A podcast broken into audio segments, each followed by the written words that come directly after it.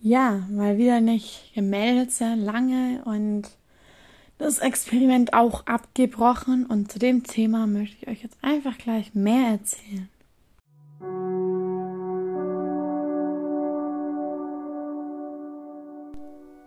Wunderherz, ich glaube, dein Leben verändern kann. Ich wünsche euch allen einen schönen Tag und eine schöne Woche und Gottes Segen. Bis zum nächsten Mal.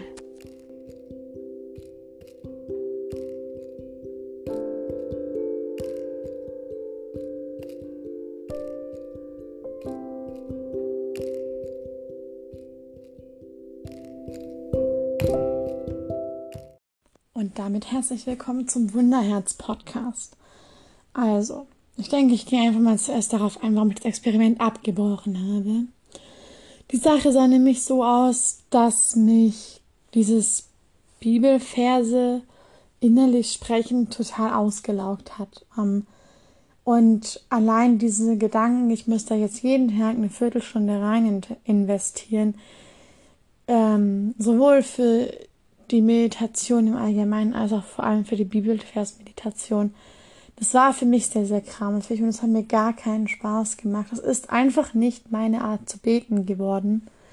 Ich hatte mir wirklich gehofft, dass ich eine neue Art zu beten finde, aber ich muss sagen, ich bin bei meiner alten Art zu beten geblieben und ich habe einfach für mich persönlich gelernt, dass Glaube nicht einfach nur, ja, das Herunterleiern von alten Bibelversen ist, sondern dass Persönlichkeit dort reingehört. Und ich habe für mich daraus gelernt, dass ich ehrlich sein muss. Und wenn ich etwas nur wiederhole, bin ich in meiner Ansicht nicht ehrlich. Deshalb habe ich jetzt angefangen, oder habe ich, habe ich schon länger mal gemacht und mache es jetzt immer noch, mit Gott zu reden wie mit einem Freund. Ich finde, Gebet ist nicht das, was man in der Schule oder in der Gemeinde darüber lernt. Für mich zumindest nicht. Für viele kann es das sein und das verstehe ich auch, aber für mich ist es nicht, ähm, ich sage lieber Gott, tu dies und tu jenes und danke für das und das, sondern ich spreche mit Gott über meine Sorgen und zwar direkt. Ich spreche ihn direkt darauf an. Natürlich bedanke ich mich auch, wenn was Cooles passiert. Und ich bitte auch für Dinge, also zum Beispiel für eine Jugendgottesdienstreihe, die wir letzte Woche hatten. Da habe ich dafür gebittet. Aber ich habe gesagt, hey, das ist so cool, du kannst da einfach unterstützend sein und ich hoffe, dass du das tust und ich wäre dir voll dankbar dafür. Und ich habe nicht dieses ehrfurchtsvolle Gebet, das man eben in der Kirche zum Beispiel macht. Ähm, ich finde diese Art zu beten, wenn sie einem liegt, sehr schön. Mir liegt sie einfach nicht. Und für mich ist es sehr krampfig, so zu beten, auch wenn ich es selbst so gelernt habe. Ich bin ein sehr emotionaler Mensch und ein Mensch, der auch Gott gegenüber gerne Emotionen zeigen möchte. Und um diese Emotionen Gott gegenüber zeigen zu können, kann ich eben nicht einfach nur Verse wiederholen. Kann ich eben nicht einfach nur das Vaterunser sprechen oder irgendwelche leeren Worte vor mich hin sagen. Um ehrlich gegenüber mir und gegenüber Gott zu sein und der Mensch zu sein, den ich sein will, rede ich mit Gott mit meinem besten Freund. Er ist mein bester Freund und das will er auch sein, oder das denke ich mal. Ich habe für mich gelernt, dass ich Gott näher bin, wenn ich einfach normal mit ihm spreche, so wie ich mit einer guten Freundin spreche. Wenn ich auch mit ihm hadere, ihn anschreie und wütend bin. Und wenn ich, ja, mich einfach mit ihm unterhalte, dann bin ich Gott am nächsten. Und auch Musik bringt mich Gott sehr, sehr nahe. Denn durch Musik kann ich, ja, ähm, meine Gefühle ausdrücken. Gefühle, die ich selber nicht verstehe. Ich kann sie einfach ausdrücken und Gott zeigen. Und das ist so was Starkes und so was Wunderschönes. Und ich bin so froh, dass Gott uns diese Fähigkeiten schenkt. Dazu auch noch ein kleines Update zum Thema Musik. Und ich denke, wir laufen einfach fließend von Teil zu Teil. Denn ich habe ein Klavier gekauft oder ein ähm, E-Piano eigentlich. Ähm, ich habe ein E-Piano gekauft, weil ich gelernt oder gemerkt habe, dass ich auf meinem alten Keyboard nicht gerne spiele. Und weil ich wieder richtig Klavier spielen will. Ich will, ich weiß nicht, ob es irgendwann dazu kommt, dass ich zu meinen selbstgeschriebenen Texten Musik komponiere. Das kann ich noch nicht sagen, so gut bin ich nicht, aber ich kann es mir durchaus vorstellen. Ich kann mir vorstellen, dass Gott was mit meinen Texten vorhat und ähm, dass es auch etwas ist, das mehr ist als nur ein Text. Vielleicht irgendwann ein Lied. Also wenn ihr irgendwann ein Lied von mir hört, dann ähm, seid ihr die Ersten, die davon wussten von dieser Idee. Genau. Ähm, jedenfalls habe ich mir ein E-Piano gekauft, ein sehr schönes, wundervoll gutes. Es spielt sich wundervoll. Ich liebe dieses Ding. Ähm, aber darum soll es nicht so groß gehen, sondern ich werde wieder mit Unterricht anfangen, weil mir Musik einfach unglaublich wichtig ist. Ich finde Musik sehr, sehr berührend und beruhigend. Ähm, und ist für mich etwas sehr, sehr Starkes. Musik kann tragen und das tut sie bei mir auch. Musik ist sehr eng verknüpft mit meinem ersten Gespräch von Angesicht zu Angesicht mit Jesus. Ich möchte euch darüber auf jeden Fall nochmal mehr erzählen, aber damit ist Musik für mich sehr stark verknüpft. Musik ist etwas, was mich näher zu Gott bringt als alles andere. Musik ist Berührung zu Gott. Gerade christliche Musik, wenn ich Worship-Songs singe, dann ist es, als würde Gott meine Hand halten. Und diese Art der Nähe und der Liebe ist etwas, was für mich sehr viel Bedeutung gewonnen hat. Musik hat für mich mit den Jahren immer mehr an Bedeutung gewonnen. Also Musik ist für mich eben etwas sehr Starkes und deshalb möchte ich auch wieder mit Klavierspielen beginnen und hoffe, dass da etwas draus wird und dass ich dazu auch Spaß und Freude behalte. Ähm, und werde deswegen auch wieder Unterricht nehmen, das habe ich aber schon gesagt.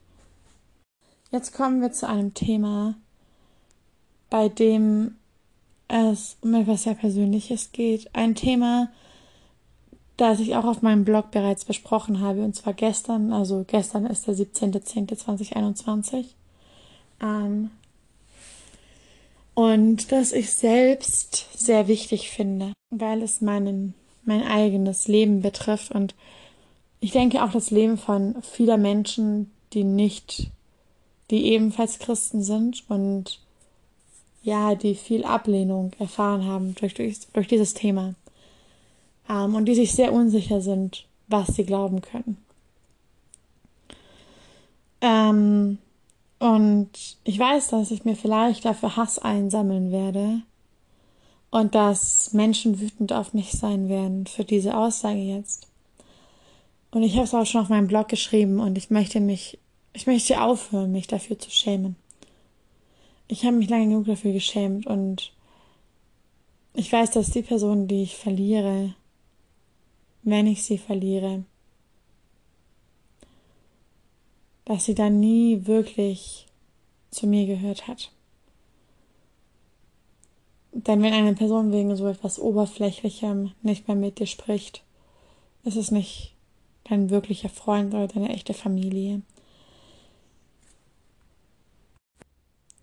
Und zwar bin ich Christin und bisexuell. Ich bin bisexuell und für mich war das ganz lange ein großes Problem, bis ich einen, eine Studie gelesen habe, ähm, der katholischen Kirche wohl bemerkt oder eines katholischen, einer katholischen Kommission über das Thema der christliche Blickwinkel auf gleichgeschlechtliche Beziehungen und Ehe.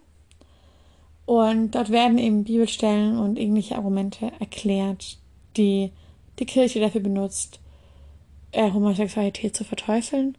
Aber ich möchte erstmal ganz kurz was Persönliches dazu erzählen und warum dieses Thema jetzt für mich aufkommt. Und zwar ähm, dachte ich seit Jahren, dass das für mir weg wäre, dass es sich verändert hätte, dass ich nicht mehr bi sei, sondern ausschließlich auf meiner Stünde.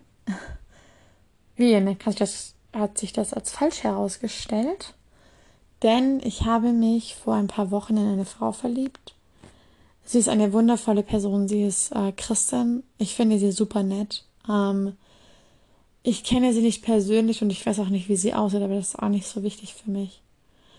Ähm, ihre Persönlichkeit gefällt mir einfach und das, was sie tut, was, wer ich bin, wenn ich mit ihr spreche. Ähm, denn in ihrer Nähe bin ich ein freier Mensch. Und Gott will ja, dass wir freie Menschen sind. Ich bin jetzt nicht draufgängerisch und würde trinken oder rauchen oder sowas, aber in ihrer Nähe bin ich einfach nicht mehr nur das starke Mädchen, das ich in meiner Familie oder in meiner Gemeinde zu sein habe. Ich bin nicht die Kranke, die ich für die Ärzte bin oder ähm, das eigenartige Mädchen, das ich immer für meine Mitschüler war. Für dieses Mädchen oder mit diesem Mädchen bin ich einfach ich selbst und es kommt sehr selten vor, dass ich jemandem gegenüber einfach so sein kann, wie ich bin. Selbst bei meiner Familie habe ich immer das Gefühl, einen Teil von mir zu verstecken und runterzuschlucken und zu ignorieren. Und mit dieser Person ähm, eben nicht. Bei dieser Person bin ich mir einfach sicher, dass ich ja, dass ich so sein kann, wie ich wirklich bin und dass mich niemand dafür verurteilt. Und dass sie mich auch so mag, wie ich bin, denn sie hat mich kennengelernt, nachdem ich krank vor Depression war, nachdem ich OPs hinter mir hatte, nachdem ich Ablehnung von meiner Familie erfahren habe. Sie hat mich kennengelernt als der Mensch, der ich heute bin und nicht als die, das kleine Mädchen, das gegen Mobbing kämpft oder die junge Erwachsene, die Leberzirrhose hat oder die Frau, die die Depression besiegt hat, sondern sie hat mich kennengelernt als das Mädchen, das gerne reitet und schreibt und Klavier spielt. Und das ist für mich etwas sehr Besonderes ich kann ja trotzdem meine Seiten offenbaren, die auch schwieriger für mich sind, gerade die Depression und sowas. Ich kann mit ihr trotzdem darüber sprechen. Und sie versteht mich, aber ich kann auch einfach das glückliche Mädchen sein, das ich früher einmal war und jetzt ganz gerne wieder sein würde. Ähm, und ich kann mit ihr meinen Glauben teilen, was auch sehr selten für mich ist, mit jemandem meinen Glauben wirklich so teilen zu können trotz meiner Gemeinde, ähm, in die ich im Übrigen mehr oder weniger integriert bin. Ich kann einfach vollständig ehrlich zu ihr sein und das habe ich sehr selten erlebt. Jedenfalls, ähm, mein Outing ist hier ziemlich schnell vorübergegangen, aber was ich eigentlich sagen wollte, laut dieser Studie verurteilt Gott Sex Homosexualität nicht. Denn die meisten Stellen in dieser Studie bezeugen, dass ähm, Ehebruch und Vergewaltigung schlecht sind. Und das bin ich auch, dieser Meinung bin ich auch. Also, es ist ja keine homosexuelle Beziehung auf Augenhöhe, wenn du deinen Sklaven missbrauchst oder ähm, deine Frau betrügst. Das ist für mich auch keine gute Beziehung. Aber wenn du eine Beziehung führst, wie du sie zu deiner seinem Ehepartner führen würdest, dann kann das kaum schlecht sein. Und die Bibel selbst hat nur 16 Stellen, an der sie angeblich über Homosexualität spricht. Ähm, die meisten Stellen davon sind einfach fehlinterpretiert. Genauso gibt es dieses Natürlichkeitsargument, dass ähm, Geschlechtsverkehr zur Fortpflanzung gedacht ist und Homosexualität unnatürlich ist, da es keine Fortpflanzung beinhaltet. Das würde aber auch bedeuten, dass jedwede Person, egal ob Mann oder Frau, die durch einen Unfall oder von vornherein unfruchtbar geboren oder geworden ist, ähm, niemals heiraten und Kinder kriegen könnte. Niemals heiraten dürfte, weil sie keine Kinder haben kann.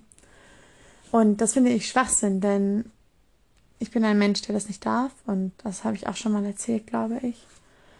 Und ich finde, dass es, ich schätze Gott nicht so ein, dass er einem Menschen nur wegen einer Krankheit oder einem Unfall ähm, so sehr zerstört oder ihm so etwas Schönes verwehrt.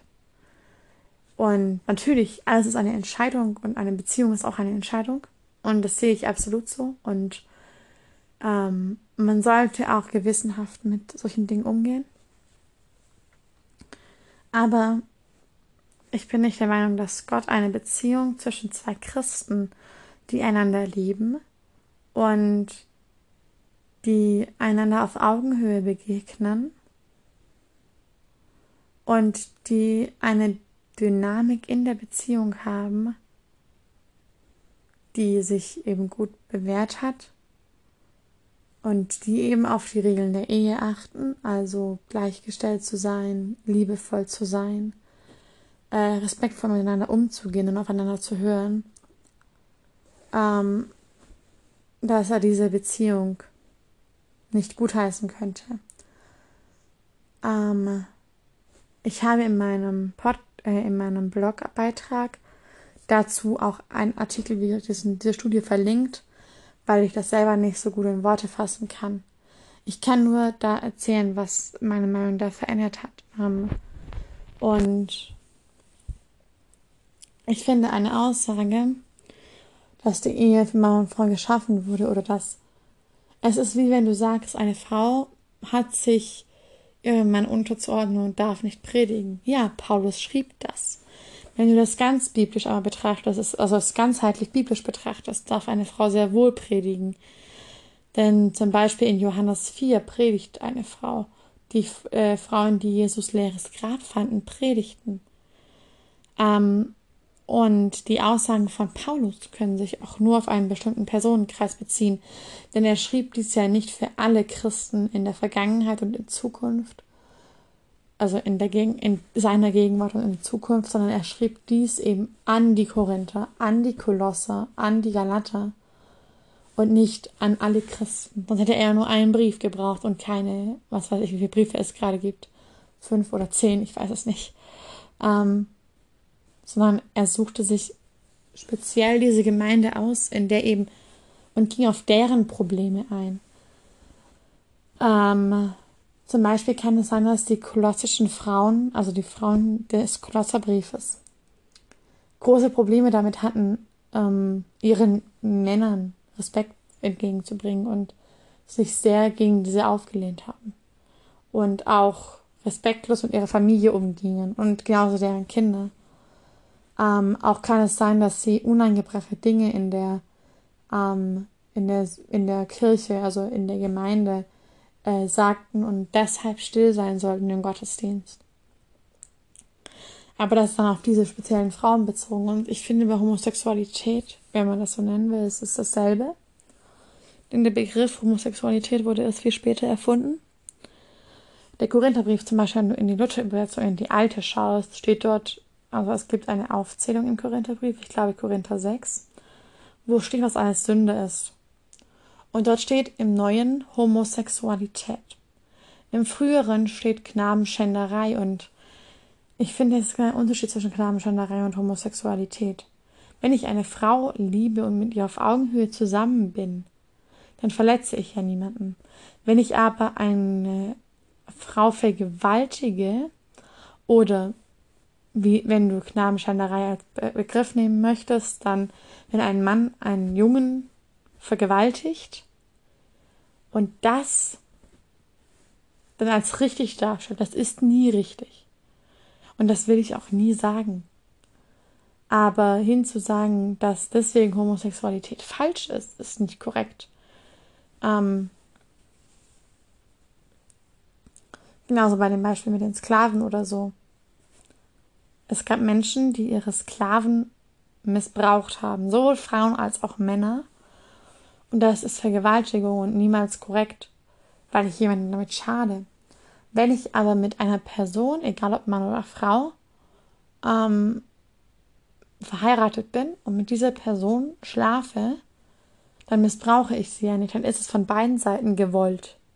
In beiderseitigem Einvernehmen. Und dann ist, schadet es auch keinem. Gott geht es immer um die Frage, ob es jemandem schadet. Und es schadet niemandem, wenn ich auf Augenhöhe mit einer anderen Person zusammen bin, egal welches Geschlecht diese Person hat. Ähm, und das sieht man in allen Geboten. Ein gutes Beispiel sind die Speisegebote, die später zurückgenommen worden sind. Die Speisegebote wurden erlassen in der Wüste, als Moses durch die Wüste 40 Jahre wanderte. Und in der Wüste hat man bekanntlicherweise keinen Kühlschrank oder irgendwas Kaltes. Also muss man die Rinder ausbluten lassen, damit das Fleisch nicht so schnell schlecht wird, weil geronnenes Blut unglaublich schnell schlecht wird. Genau, oder Blut im Allgemeinen. Genauso ähm, die Sch Schweinefleisch. Schweinefleisch und auch die meisten Arten von Geflügel entwickeln Salmonellen oder ähnliche Bakterien und werden sehr schnell sehr, sehr schlecht und nicht mehr essbar. Insofern war das auf diese Zeit bezogen. Auf eine Zeit, in der es keine Möglichkeit gab, das Fleisch genug zu kühlen, um es genießbar halten zu können auf längere Zeit. Deshalb wurde später in der Apostelgeschichte mit Paulus die Speisegebote widerrufen. Denn in Paulus Zeiten gab es die Möglichkeit, sie in einem kalten Fluss zum Beispiel zu kühlen, weil man einen festen Ort hatte, weil man nicht mehr durch die Wüste wanderte. Das ist nur ein Beispiel. Und davon gibt es viele. Ähm, zum Beispiel das mit Auge um Auge, Zahn um Zahn, dass man das in Matthäus Kapitel 6 erwähnt wird. Früher hieß es Auge um Auge, Zahn um Zahn, um Gerechtigkeit zu schaffen, um den Menschen ähm, einen Richtwert zu geben, nach dem sie handeln können. Dass man Gleiches mit gleicher Münze heimzahlt, weil die Menschen eben Gericht gefordert haben. Aber Jesus ruft zur Liebe auf, weil er weiß, dass es eine Gesellschaft mehr schadet, alles zu rächen, als einander zu lieben. Auch wenn man etwas falsch macht, um einander zu vergeben. Ähm, genauso das Thema Ehebruch. Früher konnten nur Frauen Ehe brechen. Männer konnten nicht Ehe brechen. Sie waren nie schuld daran, sondern nur die Frauen. Man ging nämlich davon aus, dass die Frauen die Männer immer verführten. Ähm, was dazu führte, dass Jesus sagte, dass die Männer schuld sein können. Dass ein Mann schon schuld ist, wenn er, oder eine Person schon schuld ist, wenn er nur einer anderen Person hinterher schaut. Und dass das schon Sünde ist. Und so kann man es an sehr vielen Geboten festmachen. Es gibt unglaublich viele Gebote in der Bibel, die später widerrufen worden sind. Und zwar einfach aus rein logischen Gründen. Weil diese Gebote so nicht mehr Bestand halten konnten weil sich entweder die Gesellschaft verändert hatte oder man Gott gemerkt hatte, dass dieser Nutzen nicht mehr so da war, wie er sein sollte. Das will ich dazu sagen. Insofern und weil die Bibel keine Homosexualität kennt und ähm, diese, dieses Natürlichkeitsargument schwachsinnig ist, meiner Meinung nach, und auch nach der Meinung der Studie, die ich in meinem Blogbeitrag verlinkt habe, weil das Schwachsinn ist, kann ich persönlich nur sagen, dass Liebe Liebe ist und dass man einander lieben sollte. Und wenn man eine Frau liebt, dann liebt man eine Frau. Und wenn man einen Mann liebt, liebt man eben einen Mann. Solange man diese Person deswegen nicht vergewaltigt oder seinen Partner betrügt oder was ähnliches, andere Menschen deswegen belügt. Solange man niemandem mit dieser Beziehung schadet, ist es egal. Und das war meine lange Aussage zu meinem Outing. Ich dachte, ich will das euch erklären und wie gesagt, zu genauerem schaut gerne in meinem Blogbeitrag, denn dort habe ich wieder diese Studie verlinkt. Und ja, ich wünsche euch eine schöne Woche und bis bald.